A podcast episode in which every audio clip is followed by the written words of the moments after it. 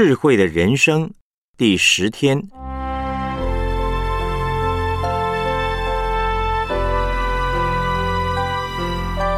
智慧的言语要注意情境。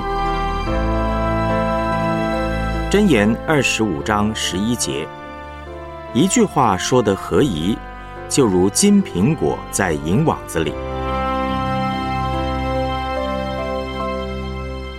我们来思想主题信息。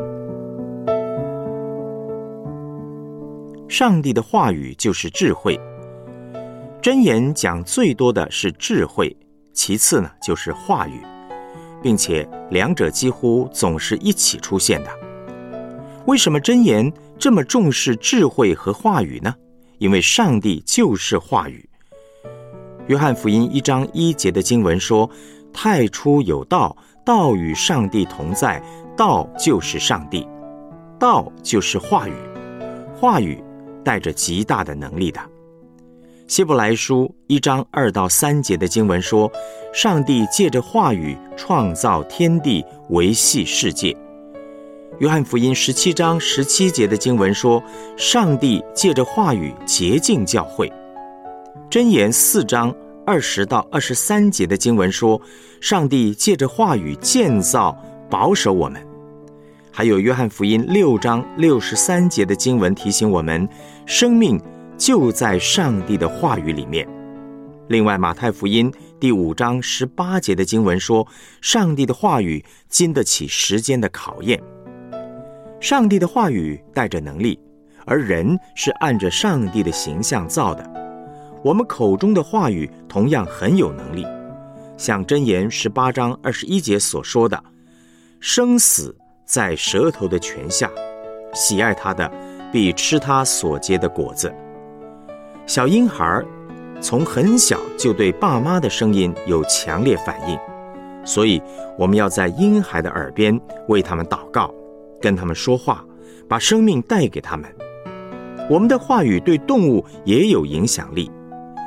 多年前，我读到一份研究报告，说养乳牛的牧人呢，要放好听的音乐给牛听，对牛温柔的说话，牛奶才会分泌旺盛。话语对植物呢也有影响的。杨师母说，以前念神学院的时候，女生宿舍的院子里有一个小菜园，他们每一次经过菜园呢，都会很开心的说。哇，这个丝瓜长得好漂亮啊！过一阵子呢，这些丝瓜真的长得又肥又大，非常的健康。人的话语对一切生物都有影响力的，话语要与情境配搭合宜。智慧是透过话语彰显出来的。那么，什么是智慧的话语呢？箴言二十五章十一节的经文说：“一句话说的合宜，就如金苹果在银网子里。”意思是说，智慧的话语是讲的非常合适的话。所以，真正智慧的话语不单指话语的内容，还包括说话的动机和处境。金苹果本身呢很好。但是要有银网子来配搭，才更显出金苹果的美丽和宝贵。也就是话语的内容要和环境配合，才是有智慧的。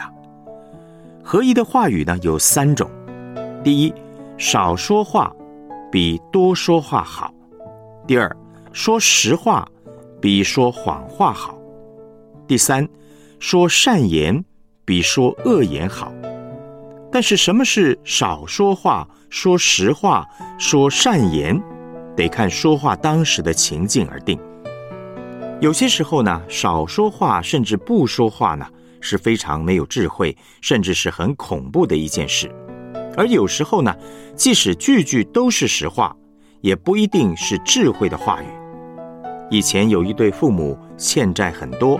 因此，他们对孩子说：“啊，如果有人来找爸妈，就说我们不在家。”结果呢，债主来的时候，孩子很诚实的回答说：“哎，我爸妈躲在床底下，不过他们交代我要说他们不在。”最后呢，父母被债主打死了。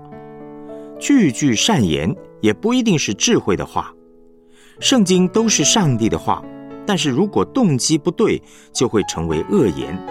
例如，魔鬼试探耶稣的时候，就是用圣经上的话。如果我们不顾动机和处境，就算引用圣经，依然不是金苹果，甚至可能是毒苹果。耶稣是真正智慧的话语。当我们思想耶稣的生命，就更能够了解什么是口中的话语要和环境配搭的合适。耶稣是道，但他不是死的话语，而是道成肉身，新鲜活泼的来到这个世界。耶稣有时候是沉默不讲话的，比方他曾经不理会门徒，只说：“我还有好些事要告诉你们。”但你们现在担当不了。迦南妇人来找耶稣的时候，耶稣故意不讲话，透过沉默激发他的信心。比拉多审问耶稣的时候呢，耶稣也是不讲话，不管比拉多如何威胁利诱，耶稣仍然保持沉默。耶稣知道天父会怎么做，所以完全放松，不受影响。合宜的话呢，就是不以自我为中心，完全以上帝为中心所说出来的话，活在上帝的爱，活在与上帝的亲密关系中，我们所说的话才会如同金苹果在银网子里。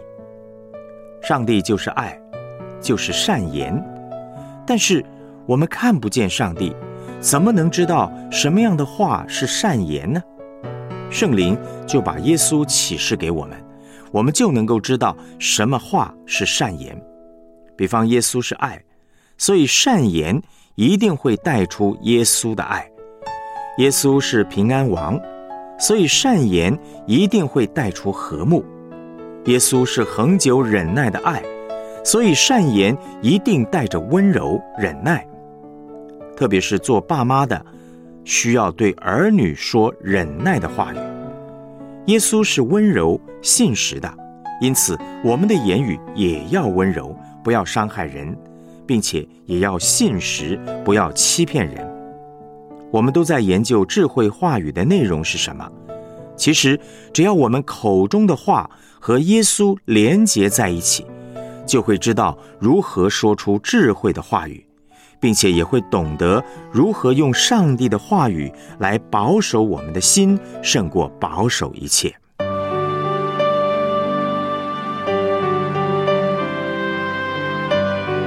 我们来思想两个问题：你说过或听过最有智慧的话语是什么呢？为什么它很有智慧？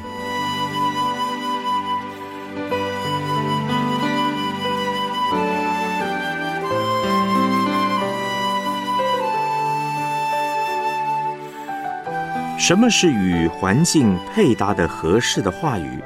你讲话是否会考虑到动机和处境呢？为什么？